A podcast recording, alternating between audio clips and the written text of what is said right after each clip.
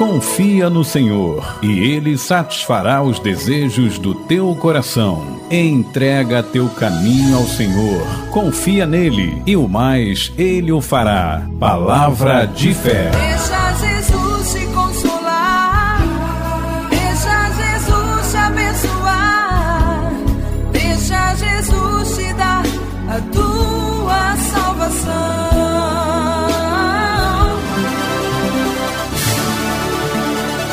Palavra de fé. Padre Marcos Santana. Louvado seja nosso Senhor Jesus Cristo, para sempre seja louvado. Caríssimos irmãos e irmãs, vocês que nos ouvem pelas ondas da nossa querida Rádio Ave Maria 87.9 FM e vocês também que nos ouvem pelo aplicativo Rádiosnet. Hoje falaremos, meus irmãos e minhas irmãs, sobre o tempo do Natal. Os passos bíblicos lidos nesse tempo do Natal podem dizer-nos muitas coisas sobre a vida, coisas práticas e muito atuais.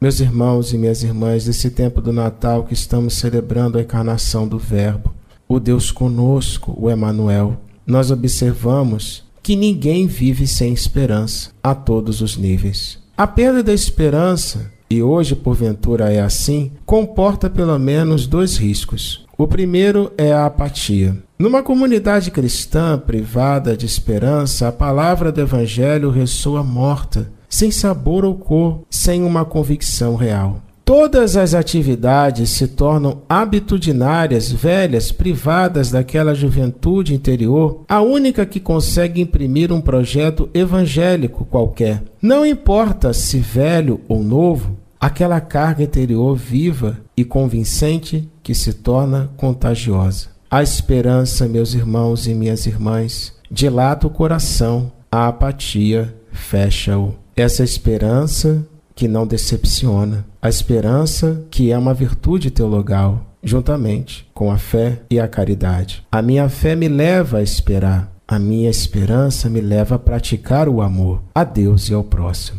sobretudo nesse tempo do Natal que estamos vivenciando, onde o amor se encarna Deus, que é amor, se encarna para nos ensinar a amar. O segundo risco é o de ceder à tentação de substituir os caminhos do Evangelho, que parecem demasiado lentos e ineficazes, pelos atalhos dos homens. A impaciência do sucesso que fatalmente acompanha qualquer esperança de curta duração leva obrigatoriamente a procurar meios mundanos que contradizem o próprio projeto evangélico, que, no entanto, se quereria servir. Existe também o perigo de confundir o reino de Deus com um reino de homens. Como esperar no mundo como o nosso? Onde encontrar o fundamento sólido que nos permite esperar contra toda esperança? Romanos 4:18. Para que a esperança possa germinar, crescer, resistir às dificuldades, é necessário um terreno apto.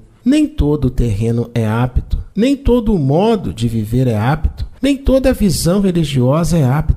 A resposta deve assentar inteiramente na fidelidade de Deus, uma fidelidade que deve ser experimentada na própria vida pessoal. Sem esta experiência pessoal de fé, a esperança dissolve-se. E depois não esquecemos que a esperança deve ter um objetivo preciso, ou seja, triunfo do amor, da dedicação, da vida doada. São estas, e não outras, as coisas a que a fidelidade de Deus garante um futuro. E é sempre bom recordar, meus irmãos e minhas irmãs, que São João Paulo II dizia que fidelidade é sinônimo de felicidade. Todos nós queremos ser felizes, mas nem todos nós somos fiéis a Deus. Essa é a questão que implica na nossa vida. Para sermos felizes, devemos ser fiéis, primeiramente a Deus. O fundamento da esperança é a nossa segunda reflexão. É teológico e cristológico. Tem Deus por fundamento e como objeto.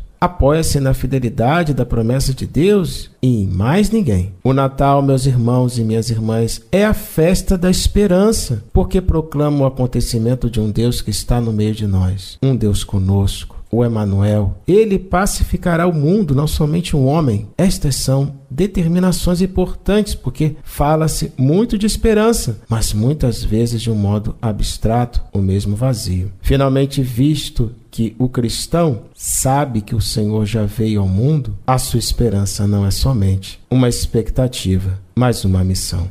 Rezemos juntos, meus irmãos e minhas irmãs. Senhor nosso Deus, que todos os anos nos alegrais com a esperança da salvação. Concedei-nos a graça de vermos sem temor, vir um dia como juiz aquele que em alegria recebemos como redentor, nosso Senhor Jesus Cristo, vosso Filho, que é Deus convosco, na unidade do Espírito Santo. Amém. Você ouviu Palavra de Fé com o Padre Marcos Santana.